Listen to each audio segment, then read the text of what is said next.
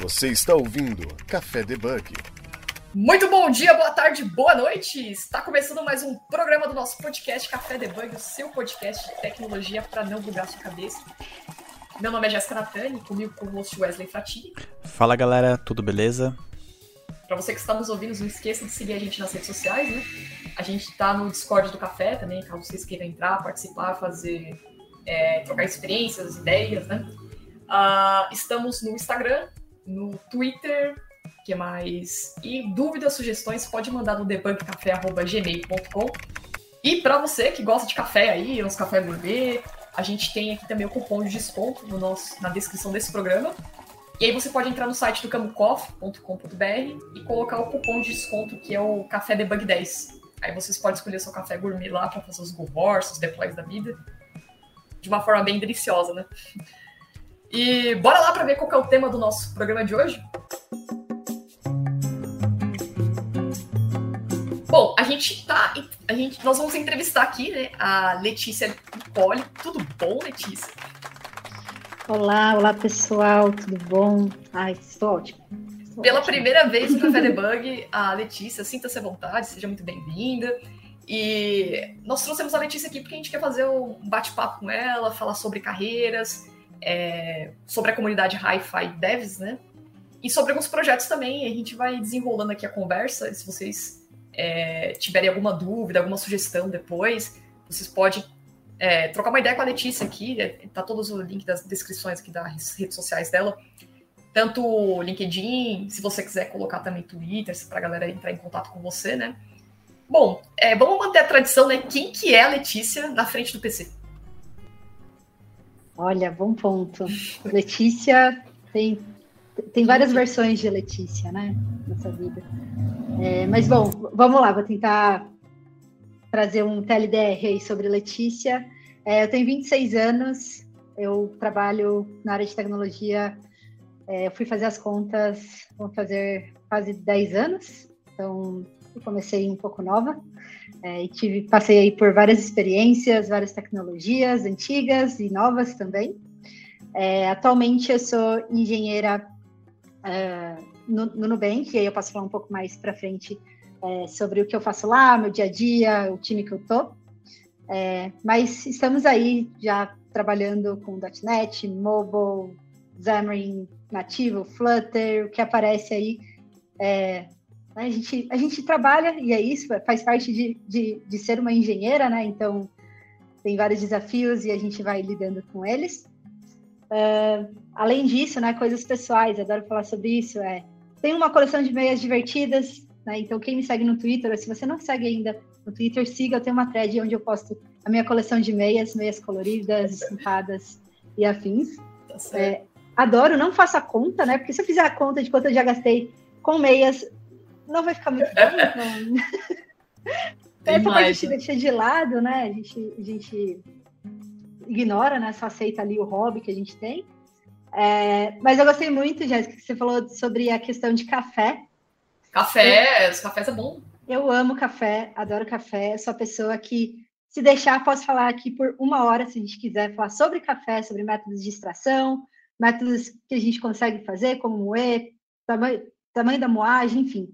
Adoro falar sobre, sobre esse assunto. Por sinal, tenho é, um, um, repositório ali no GitHub sobre Awesome Cafezinho, sobre dicas de onde comprar café é, de pequenos produtores. Então, depois vou deixar o link para quem quiser é, acompanhar cafeterias, né? Acho que, que uma delas é, é, a parceria aí que a gente tem, mas né, temos outras aí espalhadas pelo Brasil e é sempre bom é, dar oportunidade aí para todos os lugares. Então, se um dia vocês quiserem me chamar só sobre café, estamos aí também. Né, esse, esse Pior que a gente fez um episódio, né, Wesley, sobre cafés. Olha só, não me chamaram, a gente vai fazer a versão 2. Vai fazer, a gente pode fazer uma parte 2. E aí eu, e eu vou pedir para você colocar na descrição aqui o, o repositório desses cafés aí, para a gente poder, para a galera conhecer e tudo. E entrando um pouco no assunto aqui, a gente acredito que uma boa parte das pessoas te conhece, né? Porque você já palestrou no TDC, você já fez algumas participações também no Developers Group também, né? Algumas. Uhum. E aí eu queria saber de você, porque pelo que eu te conheci, acho que foi 2018, mais ou menos por aí, você estava na Lambda, né? E para a galera que não te conhece, que você fez essa trajetória, como que foi? Você começou com o desenvolvimento web, foi diretamente para mobile? Como foi essa transição? Você ainda trabalha com .NET? Você migrou de stack? O que, que você... Boa. Boa. É, bom, é, é muito curioso isso. Assim, eu comecei é, minha carreira trabalhando com VB, VB.NET. Galera aí, cheguei a trabalhar com Delphi também. Então, meu início de carreira ali foi, foi numa software house, trabalhando com as stacks da época ali, que eram hype, né? ou não tão hype assim, é, naquele momento. Uh, fui evoluindo com, com ASP.NET MVC, que na época tinha virado hype, sim, muitas empresas começaram a usar. É, então, eu, eu, comecei a me envolver ali, no, logo no começo de carreira, com tecnologias Microsoft, foi onde eu me identifiquei mais. Então, sempre tendenciando ali para o lado de back-end. Sempre gostei muito, comparado com front-end. Desculpa a galera de front-end, mas back-end tem, tem, meu coração, assim, sempre gostei bastante. É, e nisso eu fui, fui tomando ali a paixão por, por C Sharp, né? Então, pô, veio nativas MVC, aí as Core na vida, ali, na veia, e trabalhando com todas essas, essas uh, novidades que a Microsoft vinha, vinha trazendo ao longo do tempo é, mas sempre voltado para back-end, até que, que um momento ali, eu estava na Lambda 3, até é, nessa época, em que eu trabalhava com back-end, mas eu comecei a ter um, um, interesse muito grande por mobile, né? E aí, nisso, casou de a Microsoft né, ter o Xamarin, e eu falei, nossa, parece o melhor dos mundos. Eu juntar mobile, que é um assunto que eu curto, né? Tô, tô curtindo estudar, e C Sharp, tipo, nossa, tem, tem tem possibilidade melhor né, de, de acontecer para conseguir me inteirar melhor sobre a stack e tudo mais. Então, eu, eu comecei a me interessar por Xamarin, comecei a estudar. Na época, a Microsoft tinha o Xamarin University, não sei a galera que está ouvindo aí se alguém é dessa época, uh, mas tinha ali todo, todo um preparativo sobre todo o background de é, como você criar suas telas, seus, seus componentes, como você interagir ali de formas offline, enfim. Era, era do, do básico ao mais avançado é, de como você poderia trabalhar com Xamarin. Tinha, tinha certificação na época que eu tirei, por sinal, é, de, de, de, nem, nem lembro mais o nome, Xamarin Certified, enfim, mas era da Xamarin University. Uhum, certo. É, e, pô, eu lembro que nessa época eu estava, assim, muito apaixonada por, por mobile, assim, acho que, é, apesar, né, de estar estudando especificamente é, Xamarin, né, C Sharp, não necessariamente, né, aquela discussão, é nativo ou não é nativo, mas né, eu falo, no final a gente tem ali uma IPA e uma APK, um App Bundle, então, sim, vira tudo nativo, é, mas eu estava tava curtindo muito, tipo, entender ali é, como mobile funciona de uma forma geral, né, porque acho que é, estudar, às vezes, a tecnologia, né? Tipo, ah, como eu implemento, tem várias abstrações do Xamarin de, ah, ao invés de, eu saber como funciona uh, um botão né, no Android ou no iOS. É, eu, eu tenho ali a abstração do C Sharp, né, do Xamarin, para conseguir fazer renderizar essas coisas. Mas eu comecei a tomar um gosto, tipo, de olhar para a parte core, assim, de, tipo, como funciona o environment de mobile e como essas coisas é, se conectam. E, e, isso, né, foi, acho que ao mesmo tempo que eu estava trabalhando já com Xamarin, foi algo que eu ia lidando ali é, em paralelo, né? E, e basicamente foi a, a, a, o decorrer da coisa para eu acabar caindo no Nubank, né? Tipo, como uma pessoa de, com todo o background de .NET, Microsoft foi para uma empresa que, teoricamente, né, agora a gente Não tem, tem nada de .NET, né? É, exato. Não tem nada de .NET, né? Tipo, como assim? Então, foi, acho que foi, foi, foi uma coisa foi levando a outra, essa, essa minha é, proximidade com o mobile, né? De querer entender é, o ambiente como um todo, de olhar para a parte de CI/CD, que era algo é, que me brilhava os olhos. Então, como é que funciona, como automatizo né, um processo é, do momento que eu abro meu pull request ali, que eu, que eu faço meu commit, meu push, até o momento que ele chega na loja, né? Como eu deixo isso é, funcionando de uma maneira que eu não preciso me preocupar de submeter o app, é, de fazer rollout do app, uh, e até mesmo a experiência, né? Que é desenvolver, que envolve 15 milhões de ferramentas possíveis quando você está falando de mobile, né? Os simuladores, emuladores, é, como a gente consegue trazer um ambiente melhor para isso. E, enfim, né, eu comecei a me envolver nessa, né, me meti nessa, né, de, uhum. de, de me envolver nessas coisas. É, e aí eu lembro que na época, né, eu estava até palestrei, cheguei a palestrar no TDC sobre mobile DevOps, então é, acho que tem, tem conteúdo até gravado no YouTube DevOps, sobre. Para mim é novo isso aí, mas é interessante. É ah, você cuidar toda a parte DevOps do, do, do mobile. mobile. Ah, Exato, exatamente. É, então, eu, é, foi um assunto que eu me interessei. Então, tipo, como funciona o ciclo de vida do mobile, né? Igual eu comentei anteriormente. Então, o processo do commit até, até chegar à loja, como a gente monitora um, uma aplicação, é, como eu sei qual, qual são as features mais é, adequadas, talvez, ali para eu aderir para o meu app, né? Se, ah, ele precisa funcionar offline. Eu tenho essa, essa necessidade de fato, ah, meu app precisa, precisa ter um, um tamanho mais reduzido, porque as pessoas, né, meu público-alvo vai... Uh, tem, tem devices mais antigos que talvez não tenha tanta memória e por isso eu tenho que me preocupar Sim. com isso, enfim. Então, essa palestra de Mobile DevOps acaba envolvendo vários pontos, não só o ferramental, mas coisas, acho que são pensamentos ali é, que a gente uhum.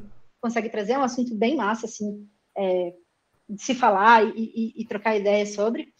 É, e aí eu lembro que eu fui fazer essa palestra, né, lá na, no TDC até, no TDC São Paulo, falando um pouco sobre é, todos esses pontos de ciclo de vida, monitoramento, enfim.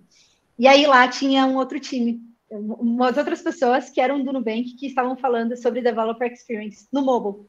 Ah. E eu falei assim, gente, olha só.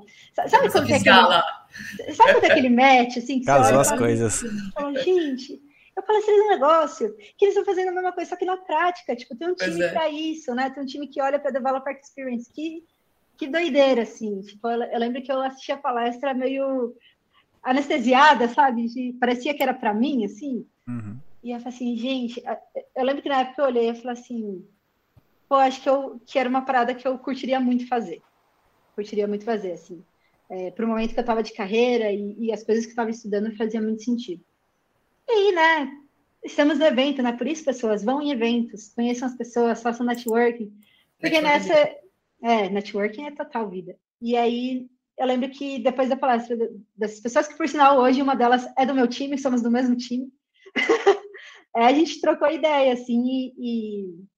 Mas só é, te né? cortando rapidinho, é, para me entender, você então cuida da parte do ainda do Nubank do mobile, junto com mais. Você está mais interligada com o time de desenvolvimento. Então você quer saber como que é todo esse processo do app que é produzido, feito com a é, para a loja, para os três devices, né? E você cuida toda dessa parte tipo, seria o DevOps, né? Seria o DevOps do mobile. Boa, boa. É, eu esqueci, né, de, de, dar um contexto sobre o que eu faço no Nubank, né? Foi mal, gente. Eu tô, Na verdade, você estava indo, eu que cortei. É, estava indo. Não, mas tá tudo bem, tudo bem. Eu vou, eu vou, eu vou chegar lá. Vou só finalizar esse ponto e explico o que, que eu faço lá, o que, que eu fiz quando eu entrei e até hoje, porque estou no mesmo time.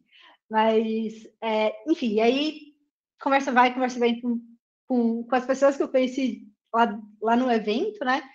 E eu lembro que eu fiquei muito, com muita dúvida, sabe? Tipo, pô, mas eu vou me aplicar.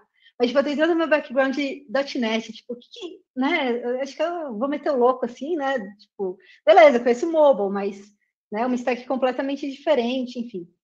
E aí foi, rolou e deu tudo certo. Estou lá, de... estou lá há dois anos e meio no mesmo time. E aí esse time, né, que, que acho que é a parte legal de falar, é um time que se chama Mobile Platform. É, a ideia, acho que principal ali, né, quando eu entrei, e algumas coisas é, foram mudando ao longo do tempo, é, mas a ideia principal do time é conseguir prover e habilitar que pessoas é, engenheiras ali que estão desenvolvendo para o app do Nubank consigam ter uma melhor experiência no dia a dia. Então, seja ela através, a, a, através do, de CICD, então, processo ali do, do, do commit até a loja, né, o quão fácil é, é esse processo, quanto as pessoas não precisam se preocupar porque as coisas acontecem automaticamente, é, o quanto de feedback a gente dá em caso de erro. Então, poxa, é, abrir meu pull request, o quão fácil é eu conseguir é, entender o erro, né, o motivo ali da causa. Foi por conta de um teste? Foi porque, sei lá, o agent ficou, é, teve algum, algum timeout ali e aí por isso que a pipeline falhou. Então, é, o nosso time ele tem, tem muita relação em em pontos como esse, né, dessa experiência ali, é, de, de, realmente subir um pull request, mas também é coisas mais do dia a dia, né? Um, ponto que talvez vale dar de contexto é hoje o app do Nubank, ele, ele é uma sopa ali de, de linguagens. Então, a gente tem Swift, Objective-C, Java, Kotlin, é, Dart, por conta do Flutter, tem algumas coisas ainda de React Native. Então, então assim, é, é um, um, um app complexo, né? Então, imagina todas essas tecnologias é, se comunicando e tentando fazer com que elas funcionem para a gente ter um app só, né? E aí isso gera mu muitos desafios, né? Tanto na questão de, de DevOps, ali de pipeline, CI/CD, mas também quando a pessoa está desenvolvendo local, né? Imagina ela, é, a pessoa engenheira tentando executar o app na máquina dela, né? ela saber que, poxa, ah, beleza, para o Android, ah, não vai ser Três só, ambientes, né? Exato. Então, tipo, tem, tem muitos passos ali que é, a pessoa teria que fazer, por exemplo, para conseguir é, executar o, o, app do iOS ou, ou, o app do Android. É, e aí, nosso time vem muito com, com essa vibe de, beleza, então você não precisa saber todos os steps para rodar, você, a gente tem um CLI interno, é, e aí esse CLI é usado pela engenharia. Então, é, ah, eu quero executar uh, quero buildar o app do Android. Então, roda uma linha de comando e aí, por baixo dos panos, a gente estava fazendo todo o processo que, teoricamente, a pessoa faria manualmente. É, e aí ela não precisa se preocupar, né? Não precisa se preocupar que, pô, ao mesmo tempo estou rodando é, o Android nativo, o Flutter e o React Native. Tipo, uhum. não, tá tudo bem. Eu rodei ali, build Android, showzeira, as coisas funcionam e, e, e enfim, né, traz essa, essa experiência. E até mesmo é, questões como o quanto as pessoas engenheiras conseguem reproduzir os comportamentos da pipeline. Que acho que esse é um fator bem interessante que às vezes acontece de, poxa, meu, meu teste ele passa local, mas quando eu rodo na pipeline ele não passa. Ou então, meu app builda local, mas quando eu tento colocar na pipeline, acho que todo mundo já passou por isso uhum. em algum momento, e você fala, socorro Deus, você solta aquela frase na minha máquina funciona. E aí, enfim, pensando nisso, a gente tem, tem é, comandos internos que facilitam isso. Então, tipo, o mesmo comando que eu rodo na pipeline, então, tipo, o mesmo step que eu rodo na pipeline, a pessoa engenheira consegue simular é, local. Então, é exatamente para ter o mesmo, quase o mesmo ambiente ali, tipo, poxa, se você rodou local e passou local, as chances de não, é, daquilo não passar, né, dar ruim, enfim, é muito menor, porque você está literalmente executando a mesma coisa que a pipeline executaria. É, e eu acabei entrando muito no detalhe, mas a, a ideia é, de mobile platform, ela veio muito com essa vibe de realmente prover ali algumas ferramentas e melhorias de processos para a engenharia, né, para as pessoas que trabalham no mobile consigam é, ter o trabalho ali muito mais efetivo e é, focar ali realmente entregar o produto, né? A gente foca muito nisso. Como um time de plataforma hoje, é o quanto a gente consegue empoderar os times de produto para que eles foquem exatamente no produto, né? Não precisa se preocupar com environment, com coisas terceiras que talvez uhum. é, impactem ali a, a rotina, né? E, e é super chato quando você, vai fazer um setup, né? Quantas vezes a gente já não entrou num projeto novo e aí falou, beleza, preciso rodar a aplicação pela primeira vez, preciso fazer o setup. Aí você vê embaixo, sei lá, ah, o Visual Studio na versão X, né? A última versão. E aí alguém fala assim, ah, então, nessa não, não roda. Aí você vem e fala, tá, qual versão? Aí você vai, vai na tentativa e erro, né? Tipo, e aí acontece com outras várias coisas. Tipo, ah, então vou instalar o JavaScript aqui. E aí você vai ver, tipo, ah, então não funciona nessa versão. É complicado. É, é. é um pouco complicado. Então, pessoas. Opa, pode falar. E hoje, querendo ou não, é, na, na habilidade ali, na, na, no desenvolvimento do mobile, né, é muito mais difícil do que na web, né? Então, desde implementação de novas features, Sim. né? Então, tipo, essa feature, assim, se tiver um bug ali, é, vai demorar um, um pouquinho ali para ir para produção. Não é igual, tipo, na web ali que você consegue com muito mais facilidade ali fazer o deploy, né? Por conta de, tipo, mas por questões também não só burocráticas, né, mas também por conta ali de tipo ser uma coisa muito mais complexa, né? E hoje o app do Nubank é totalmente feito em Flutter ou ele também tem os nativos ali alguma parte? É, acho que como toda refatoração, imigrações e afins, tipo, as coisas não acontecem de uma hora para outra, né? Uhum. É, acho que tem até um ponto importante que é tipo as coisas acontecem enquanto, ao mesmo tempo que você está desenvolvendo uma nova feature, teoricamente a gente está também migrando coisas. Então, hoje o app não está é, 100%, né? A gente tem features é, que estão ali no nativo. É, e obviamente vai depende dos times é, terem ali a priorização deles, né, o momento deles para fazer essa migração no momento que, que faça mais sentido. Mas a gente ainda tem que lidar com, com coisas nativas, é, stacks nativas ali. Acho que é todo app também, né? Eu achava que era Clojure que vocês trabalhavam. Nossa, porque fica, você falou três, três stacks para web, para mobile. Eu falei, caramba, é possível? Não Boa. sabia que era, que era possível também.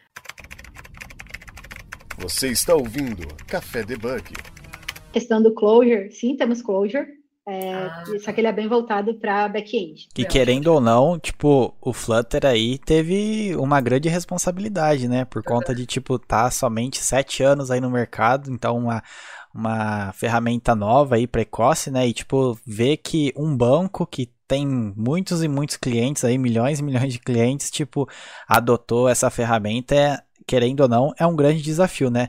Eu lembro até hoje quando é, acho que fazem uns três anos, se eu não estiver enganado, quatro anos que ele adotou o Flutter, né? É, então, tipo, todo mundo ali começou a ver o Flutter com os novos olhos, né? Então, tipo, pô, o Flutter ali é, vai ultrapassar o React Native, o Flutter ali, tipo, é potente assim. Tem agora também é, o Flutter Desktop, então, tipo, a gente consegue Nossa, ali. Desktop. A gente consegue ali, tipo, decolar. Então, tipo, acho que também ali acompanhando a comunidade, a comunidade também se engajou um pouco mais no, no Flutter, né? Tipo, falou, hum, vale a pena agora começar a estudar, né? Porque tem uma grande empresa aí também é, adotando como é, ali no uso, né? Sim, total.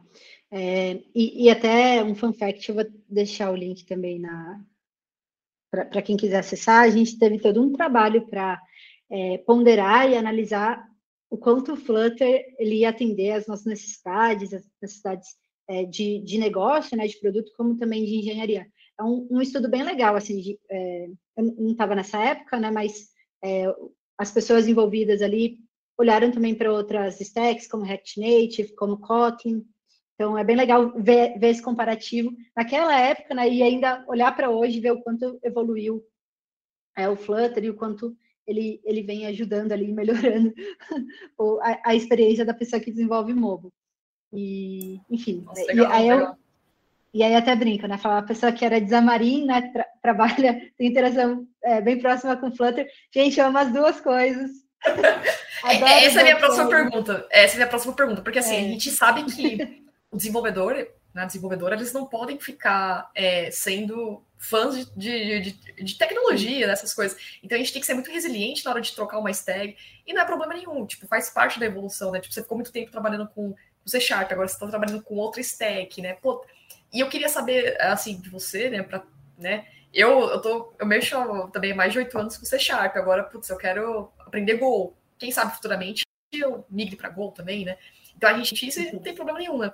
Agora a minha dúvida é, você concorda, uma vez eu estava conversando comigo meu, que nós, desenvolvedores, somos escritores de código, que chega um ponto que você está escrevendo aquela, né, aquela toda sintaxe. Você acha que, não, isso é besteira, tal, a gente é, acaba sendo também parte da engenharia, mas você acha que nos dias de hoje, tanto para troca de stack, essas coisas, ou os próprios desenvolvedores novos, ou os que estão já há muito tempo na área, tem essa visão também que a gente é escritor de código, mas por baixo, baixo dos panos, a gente ainda está um pouco superficial nisso ou, ou não?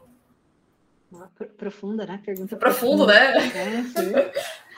É, é, pô, acho que, que tem alguns pontos, assim, é, que para mim, e aí eu tô falando como Letícia, o que para mim eu acho importante, é, que uma, uma das coisas que eu fui percebendo é que, conforme o tempo foi passando, menos código eu escrevi.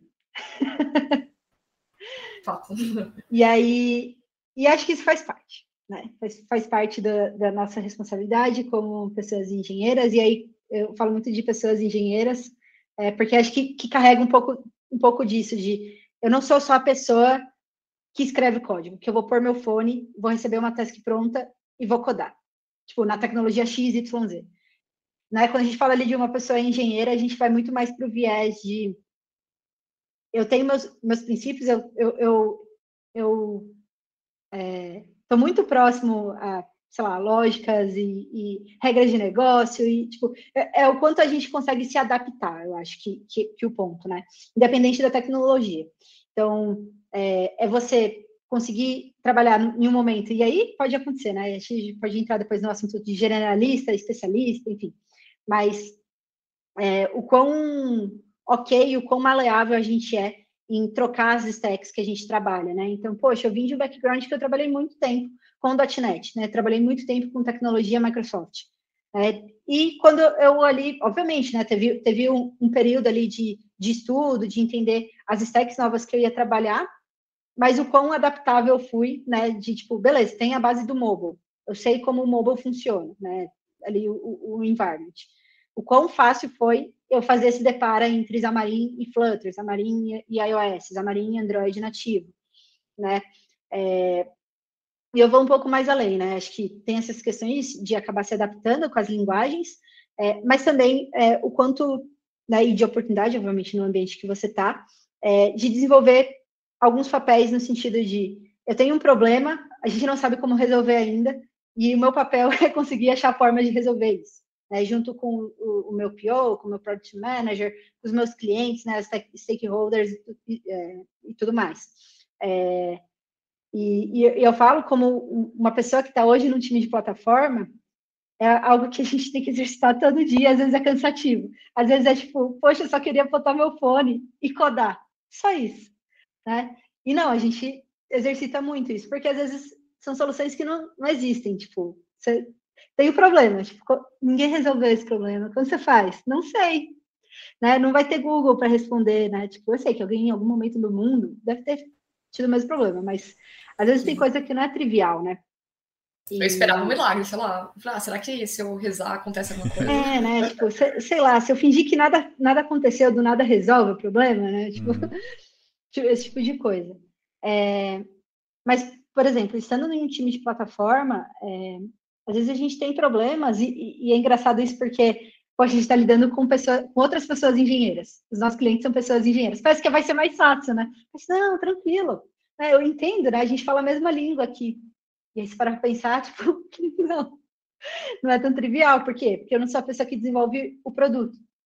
Né? Não sou eu que estou no dia a dia. É verdade, você está diretamente com o time. E acho que foi até o, pegando esse gancho que você falou, foi você, Wesley, que falou para mim que ah, trabalhar com mobile, é, você tem que entender a arquitetura mobile também, não é só Sim. criar Acho que foi você que falou isso pra mim. Ah, é, meu, você tá mexendo com arquitetura mobile, uhum. você tem que uhum. entender a arquitetura como funciona, né? É só criar Sim. um aplicativo. É, por conta também que, tipo, querendo ou não, é desenvolver ali em Flutter. É, o Flutter é, a gente pode se entender como a né, no termo bem superficial, a construção de telas, né?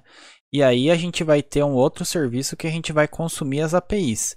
Então, ali a gente pensa que o Flutter é como se fosse o front-end e a gente vai consumir é, API, seja de qualquer uhum. outros, outras linguagens, seja do Clojure, é, seja aí do Node. Então, ali o papel do desenvolvedor mobile ele também tem que entender essa casca toda, né? Entender por baixo dos panos como funciona, Sim. que é o ponto que você, a Letícia falou. Sim, total. Você está ouvindo Café Debug. E é, até voltando um, um, pouco do que o Wesley tinha falado, né? Tipo, é, mobile em si, ele é. Não vou falar que não vou querer comparar, mas tipo, ele tem muitos desafios que hoje o web não tem. Uhum. Né? Então, é exatamente é, o ponto que, que o Wesley tinha comentado sobre é, o quão proativo às vezes a gente consegue ser a problemas que aconteçam no mobile. Em que sentido? Ah, hoje, se eu pego um bug, um, algum problema na, na web, quando eu faço a correção, eu consigo subir isso naquele momento que eu fiz a correção e conseguir impactar todas as pessoas.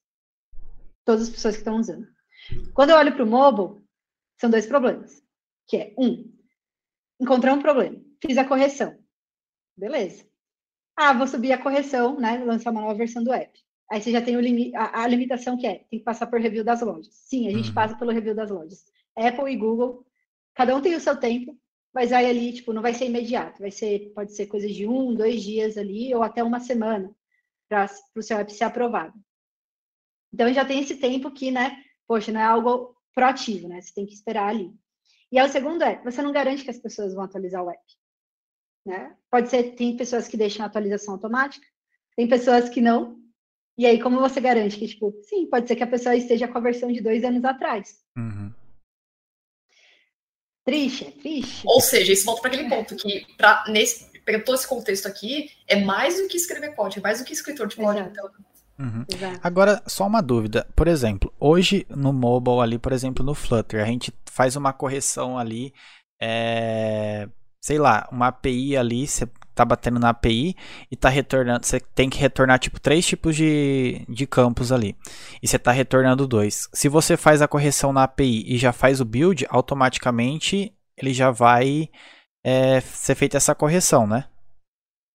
Se dizem a, a API que o, o app consome? Isso. Existe tipo, algum endpoint? É, eu, eu, acho que assim, se não for nenhuma break change, uhum, deveria funcionar. Então, tipo, tem algumas estratégias que, é, que, que, algumas, e, lá no Nubank a gente também é, usa para alguns casos, né? Então, por exemplo, você usar estratégias de é, é back-end back-end driven content. Então, tipo, você conseguir é, renderizar coisas no mobile através do back-end. É, você tem ali algumas outras façanhas que, que dá para fazer, que talvez a Apple não, não, não, definitivamente não gosta desse tipo de coisa, até a gente pode ver né, mais para trás, se a gente voltar com React Native, da gente ter é, a possibilidade de atualizar, tipo, meio que real-time uh, telas, enfim, tudo mais, e a Apple detesta isso, né? É, mas a gente tem algumas abordagens que dá para tirar essa dependência de precisar publicar algo na loja. Mas não é 100%, né? Às vezes pode ser uh, algum caso específico. Então, é, ah, a gente adicionou uma lib uh, nova no, no, aplicativo. Show. Só que esse, essa lib nova tinha uma min version. Você buildou o app, funcionou o app, o cliente foi abrir o app, o app não abre. Yes. E aí? Tipo, o app buildou, porque a lib uhum. tá lá, mas o minversion não funcionava.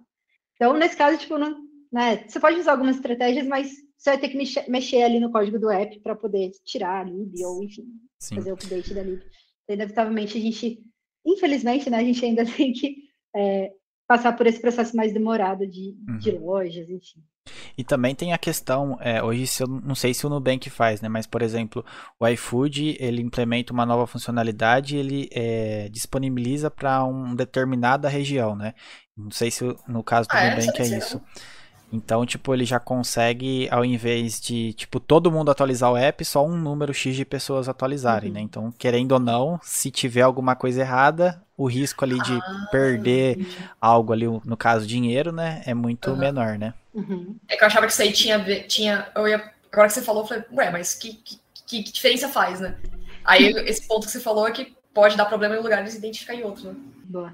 É, a gente tem algumas estratégias, né? Uma, uma da, a gente tem algumas estratégias para conseguir é, fazer rollouts faseados e, e, conseguir acompanhar, ver se, tipo, tá tudo bem. É, uma delas é fazer o rollout pela, pelas, pela própria loja, a Apple e a Google. Então, a gente faz o rollout é, faseado, e é bem interessante isso. Toda semana a gente lança uma versão do app do Nubank. Então, não sei se as pessoas já repararam, mas toda semana tem uma versão do app sendo disponibilizada. Na verdade, eu só reparo quando, tá, quando eu vou acessar o aplicativo e alguma coisa mudou. Eu falei, ué, mas eu não atualizei nada, como assim? É que de mobile, mobile, né? Mobile, eu sou muito cru, então eu, eu sei como funciona, mas por baixo das panos não sei, né? Então, nossa, isso que mágico. É, então. Mas, mas aí, tipo, a gente, toda semana a gente libera uma versão nas lojas é, do app.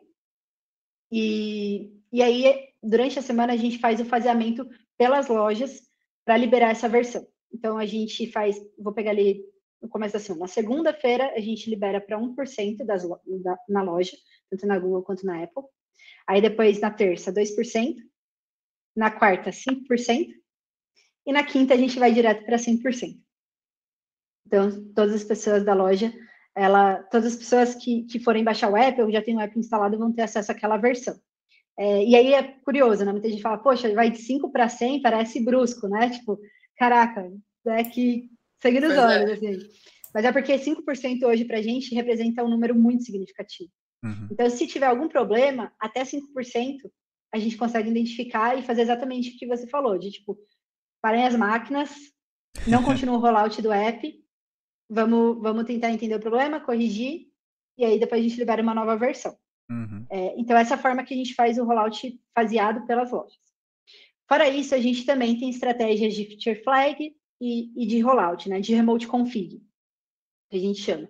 É, então, sim, a gente tem às vezes uh, features que não necessariamente é, elas já estão no app, mas não necessariamente elas já estão liberadas para os clientes.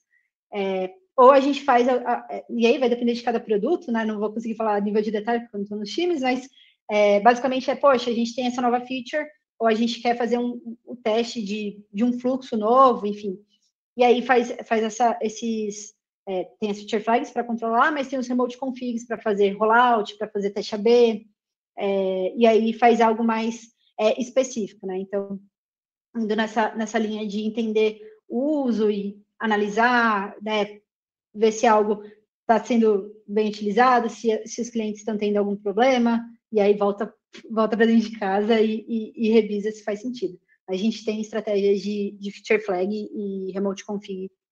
Feature flag, rollout, remote config. Uhum. E, e, e, é, e, é, muita responsabilidade, né? Querendo ou não, hoje o Nubank ali na casa dos 40 milhões de usuários, com 1% seria 4 milhões. Então, tipo, 4 milhões é, é gente que, que não acaba mais, né? Sim, é. Exatamente. É, é muita gente. É, e, e, até, né, voltando um pouco nessa questão do rollout, a gente tem esse, esse é, é desculpa, questão de liberar uma, uma release, né, uma versão toda semana, a gente, antes disso, né, antes de ainda fazer esses 1, 2, 5%, etc., a gente tem um rollout interno. Então, é, a gente chama de release train, né, para dar o contexto, usar termos que a gente usa no dia a dia, é muito comum no gente, por exemplo, na quarta-feira, a gente tem a release candidate. Então, todos os times do Nubank sabem que até quarta-feira, se eu não mergei meu PR, ele não vai pegar o release train da semana. Ou nem sobe, né? É, Tipo, beleza, pode até subir, sobe, vai estar tá mergeado, mas depois das 9 horas da manhã na quarta-feira. Ah, sistema fixo. Tipo, é, ah. exato. A gente, sempre, a gente sempre tem um dia fixo. E, uhum. e é justamente para os times conseguirem é, conseguir se organizar, até porque imagina a gente ter que lidar com a prioridade de cada time. Ia ser extremamente difícil ter que uhum. né, gerenciado, tipo, ah, não, segura, segura o trem rapidinho aí que a gente quer colocar uma feature, ou tipo, ah, aí vem cinco times de uma vez e a gente não solta a versão nunca, né? Então, a gente tem, tem, tem essa, esse, essa data ali, né? Esse dia de release candidate, que é quando sai a versão final. E aí, a partir desse momento, quando a gente faz esse freeze dessa versão, né? É, vão ter outros PRs entrando e etc. Mas essa versão ela vai para é, para o grupo de Nubankers. Então a gente libera uma versão de alfa que a gente chama, e aí é, é essa versão que vai seguir depois para o rollout para as lojas, vai para beta e depois produção. A produção real oficial, que são as lojas. É, então, a gente também tem um, tem um teste ali que a gente às vezes pega os feedbacks antes mesmo, a gente pega internamente, né? Antes mesmo de chegar para os nossos clientes, enfim. Uhum. Então são várias etapas ali, tipo, para fazer o teste, né? E assim como todos, todos os dias de, de glória o desenvolvedor tem, o engenheiro tem, tem aqueles dias lá dos perrengues chiques, né? Que a gente tem, né? É, se, assim. E se, por exemplo, assim, é, tiver que dar um, um rollback ali, tipo, em alguma coisa, como que tem que parar a máquina? Como que, se já passou por algum perrengue do tipo ali? Boa, beleza. É, como eu tinha comentado, né, nosso time sempre está atento a isso, então é, todo o nosso processo de release train ele é 100% automatizado, sem intervenção humana. Então, isso é muito bom, porque as coisas só fluem. E, tipo, acho que quem já trabalhou com mobile possivelmente deve ter alguém que faz o trabalho manual, às vezes, de submeter o app, botar release notes, fazer rollout, etc. Então, a gente já tem esse ganho, né, que é 100% automatizado em todo esse processo. É, mas aí, em casos, né, tipo, putz, a gente precisa hotfix, né? A gente precisa fazer um hotfix. É, e aí tem algumas estratégias que a gente usa. É, primeiro, a gente sempre, se for é, um problema em produção, né? Poxa, já é a versão que está lá para os nossos clientes, e é, é um problema no app, né? Não vou nem falar do, do back-end, porque back-end tem, tem outra é, forma de tratar, mas é, quando a gente fala do app, poxa, tem um, um, um problema muito específico rolando é, no app. Primeira coisa, feature flag. Conseguimos desabilitar a feature flag? Tipo, a gente faz assim, é melhor conseguir desabilitar do que deixar mais pessoas tendo esse problema até a gente realmente conseguir corrigir ou achar uma outra alternativa, né? Então a gente tem essa estratégia, time de produto, feature flag, desabilita, diminui rollout e, e afins. É, e aí, em paralelo, né, quando é, o time vai fazer o hotfix de fato, a gente identifica um, um, momento não muito agradável, né? Tipo, você está tendo um problema que às vezes está em produção lá no app, e aí vem aquela pressão de, poxa, tem que subir logo, socorro Deus, né? E aí, é, pra, pensando nisso, né, pense que assim, a gente tem uma versão, é, a gente tem versões toda semana. Então, uma versão já está em produção. Essa versão está com problema. Só que nesse tempo já entrou um monte de código na, na branch principal. E aí não faz sentido, tipo, se a pessoa fizer o fix na, na branch principal, eu estou mandando mais código novo ainda na correção que pode gerar outros problemas. Então, teoricamente, o pessoal tem que fazer um cherry pick ali da vida, voltando na versão que era de produção. então, tipo, ah, tem a versão 1.0 que saiu na quarta-feira. É, aí teve a 1.01, 1.02, 1.03, etc. Chegou na, sei lá, na quinta-feira da outra semana, na quinta-feira da semana exagero, mas aí, chegou na terça-feira da outra semana, a gente já está na versão 1.09, só que a, a galera achou problema na 1.0, que é a que está em produção. Então a gente tem que fazer a correção na 1.0, né? Específica naquela, porque aquela versão é a que está com problema. Faz sentido. É, porque se a gente fizer na, na, na que está, teoricamente, na 1. Nem lembro mais os números que eu falei, né? 1.0, 1.9, sei lá. 1.9. É, 1.9. A versão que, teoricamente, foi a última, a mais recente, que está com código atualizado, a gente não garante que, tipo, tem, não, não vai ter problema, né? Porque é muito código novo entrando. Né? Não é, vai ser só o fix, né? Vai ser o fix mais um monte de código novo.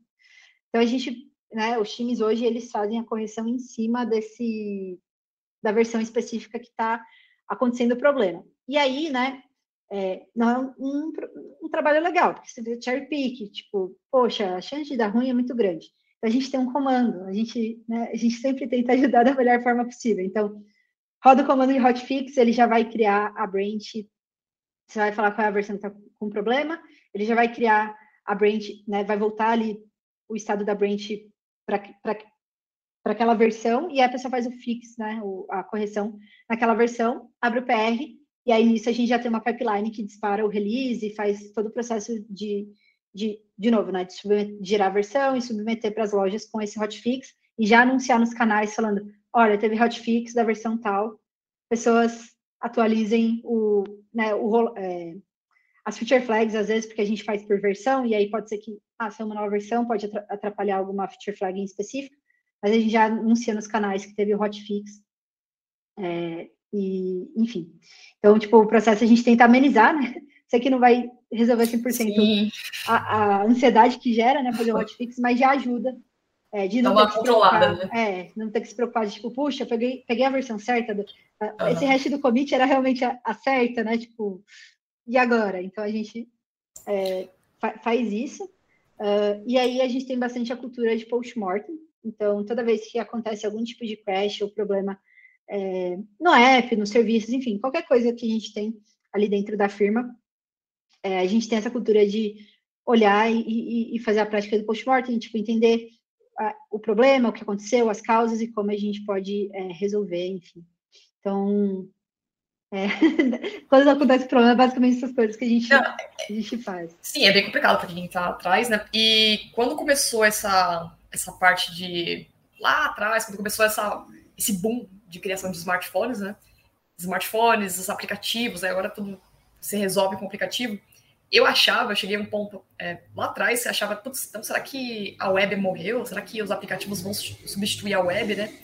E até uma vez que eu vi um podcast do Hipsters, eles estavam falando sobre apps e o, acho que foi o Maurício Pinhares que falou que, meu, não tem como você resolver todos os problemas em um aplicativo, né? E de fato, você não tem como colocar um sistema muito grande, muito complexo dentro de um app, né?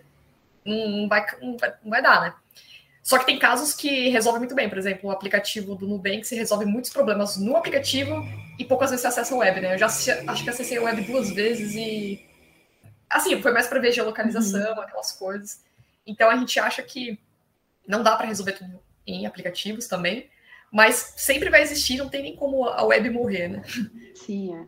Determinados serviços precisam mudar na web e determinados serviços no aplicativo, mas facilita muito os aplicativos também. Exato, exato. É, acho que tem, tem espaço para todo mundo, né? Tem espaço para todo mundo. Acho que esse é, o, esse é o ponto. Você está ouvindo Café Debug. E entrando aqui na parte de carreiras para as pessoas que estão começando, assim, até a gente falou sobre não ficar, não precisa necessariamente ficar preso uma stack, você pode mudar, ter essa liberdade.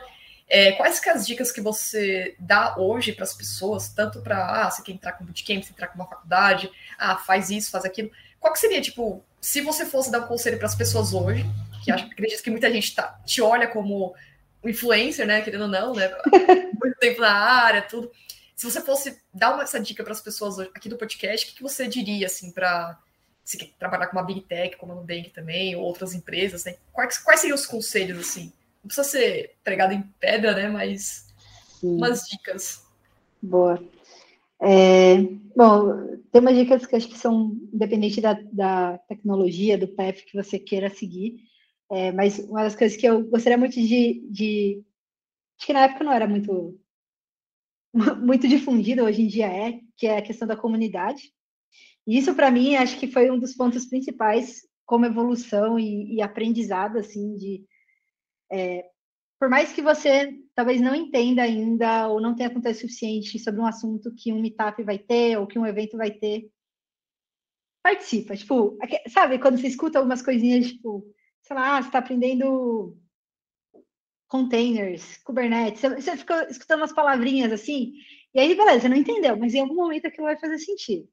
Então, eu realmente acho que, que o poder da, da comunidade de eventos, tanto para networking quanto para conhecimento e entender tipo, o cenário ali da tecnologia, acho que sempre é, é muito importante e ajuda, definitivamente ajuda a você entender melhor o que você quer para sua carreira, o que está o que está no hype, o que deixa de ser hype, que talvez você precisa é, focar, né, ou deixar de focar.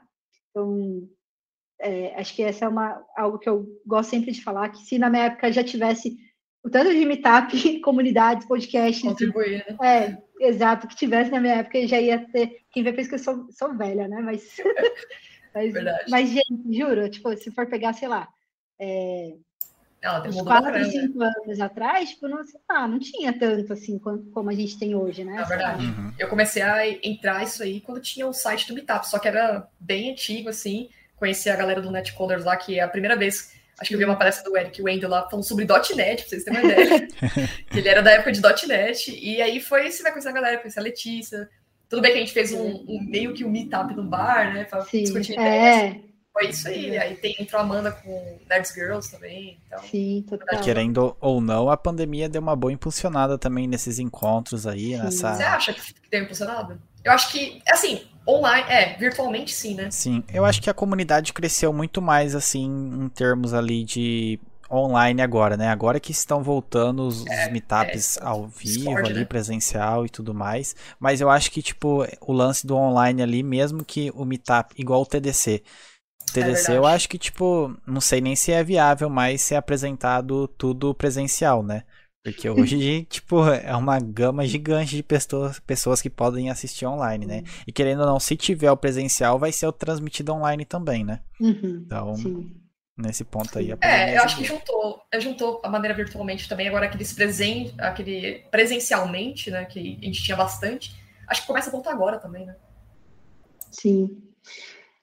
É, enfim, mas, é, mas acho que, que, que tudo que envolve comunidade, até mesmo você seguir pessoas no Twitter, não sei qual a plataforma que as pessoas, que vocês que estão escutando ah, a bolha deve é, usam, mas, mas é, a, a, é assim, esses dias eu descobri, a minha bolha sempre foi o Twitter. Tipo, ah, quero ter as tretas, né, que acontece, mas, tipo, eu sigo várias pessoas para acompanhar o que as pessoas estão estudando, estão apresentando, estão trabalhando, etc. E aí, é, nos últimos meses, eu descobri que tem uma outra bolha do Instagram. Aí, Wesley, que você falou. Eu falei assim, gente, Instagram, para mim, eu não usava para isso. pois é, é. Eu usava para viagem, essas coisas. Exato. Tá mais técnico. E, e, aí agora eu vejo tanta gente passando com essa tecnologia, assim, gente, tô uhum. passado, assim. E, e, é muito doido isso. E aí acho que é aquilo, né? É, cada pessoa entender, tipo, qual é, qual é a melhor fonte de consumo, né? Vai ter gente que vai preferir YouTube, vai ter gente que vai preferir ouvir o podcast, enfim. E aí eu acho que a, a parte massa é essa, tipo, tem muitas opções hoje, né? Então, Sim. É... Sem contar que a sua comunidade, né? Você, tem, você participa do High, Five, High Five Devs, né? Do High Five Devs, High Five exato. Devs. Posso falar é, claro. dele mais, mais, mais pra frente. É, mas aí, só para né, falar alguns outros pontos sobre pessoas que estão ali no, no começo de carreira e estão tentando entender é, o que faz mais sentido. É, uma das outras coisas que eu, que eu acho que sempre deve levar em consideração são não coisas que necessariamente estão no hype, mas coisas que você curte Verdade. fazer. Porque acho que não tem nada mais deprê, tipo, não é sustentável. Acho que é o ponto, é, não é sustentável. Beleza, você vai fazer porque tá no hype, mas vai chegar um momento que você vai olhar e vai falar, poxa, sabe quando perde sentido? Tipo, sim, sim. Não, não sei porque eu tô fazendo isso. Então, obviamente, né, acho que, que analisar o, o cenário que cada pessoa tá, mas tentar procurar algo que, que te, te anime, né? De tipo, poxa, eu gosto de estudar sobre isso, eu gosto de aprender sobre isso.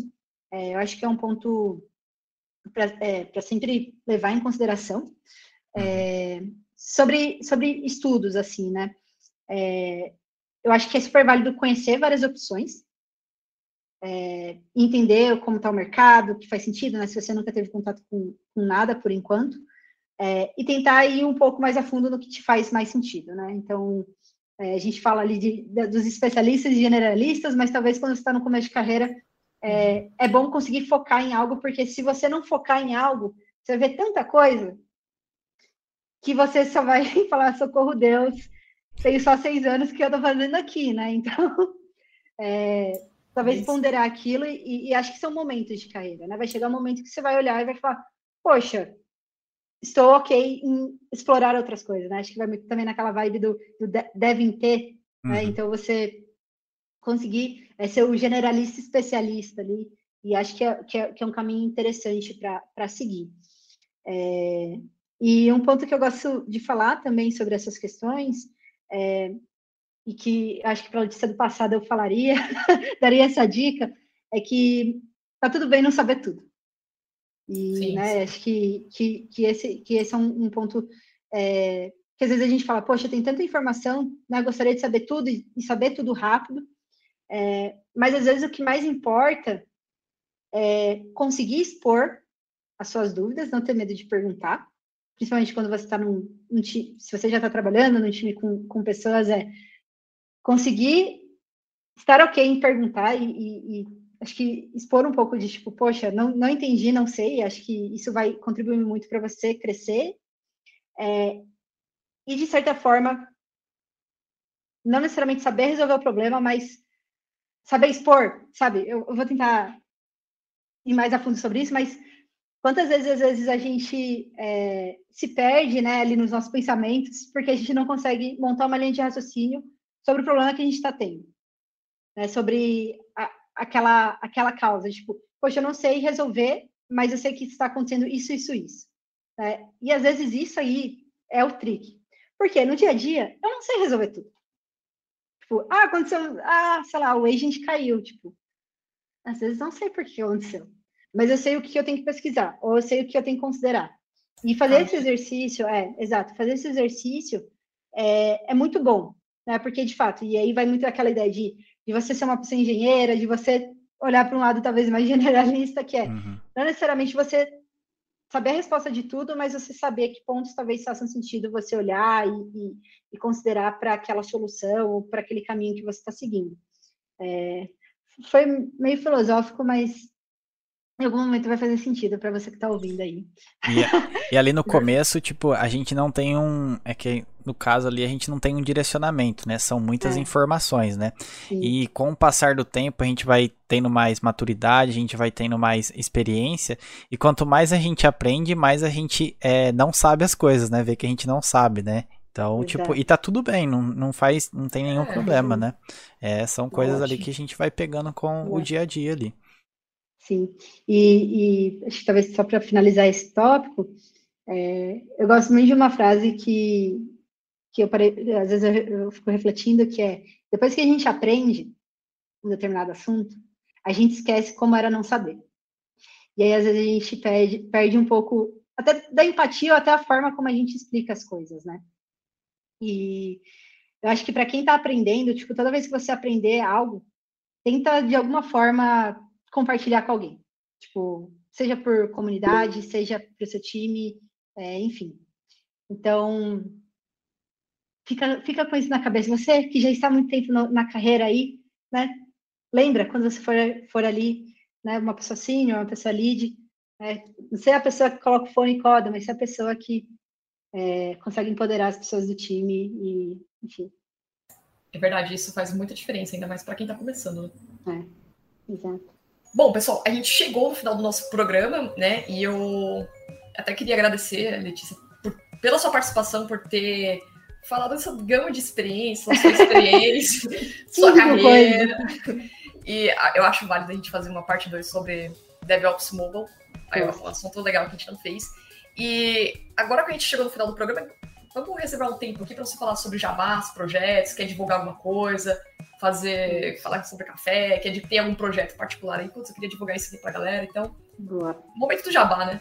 É, do jabá, sempre bom, né? Sempre bom. Sempre bom, sempre bom. É, mas então, falando do High Five Devs que, que a Jéssica comentou. Isso. É, temos essa comunidade é, que, que agora recentemente estamos, estamos indo para o mundo da Twitch, né? Mas a ideia é que a gente fale sobre tecnologias e afins é, e se você tem interesse em começar a contribuir com a comunidade, o High Devs é esse lugar, no sentido de temos pessoas que consigam é, ajudar você a escrever post, fazer blog, fazer lives em afins. Então, High Devs temos pessoas que possam ajudar, mas a gente está no mundo da Twitch. Então, por sinal, é, toda quinta-feira, primeira quinta-feira do mês, a gente faz uma Twitch às oito e meia da manhã.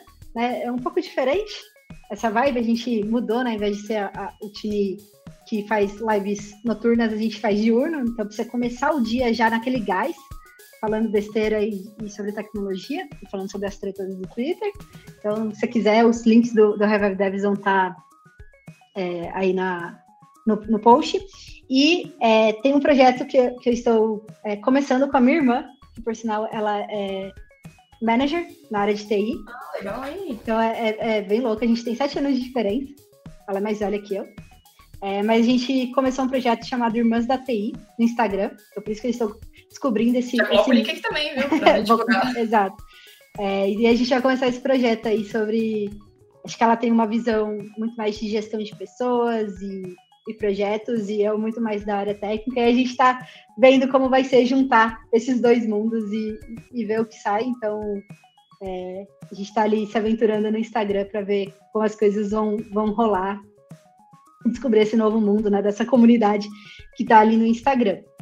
É, e aí, fora isso, eu tenho lá o repositório do Alcino Cafezinho, quem quiser segue lá, várias coisas legais.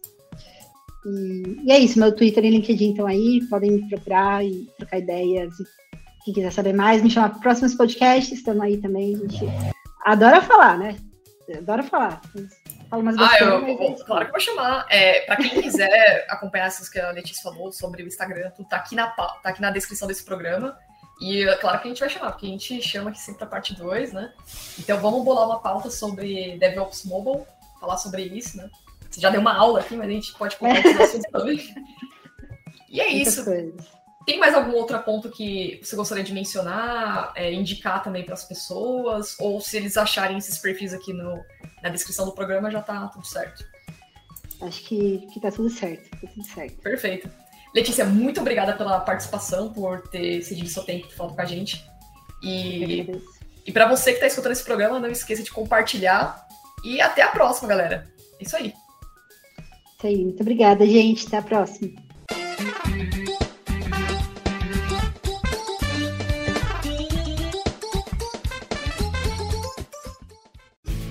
Este programa foi editado por Café Debug.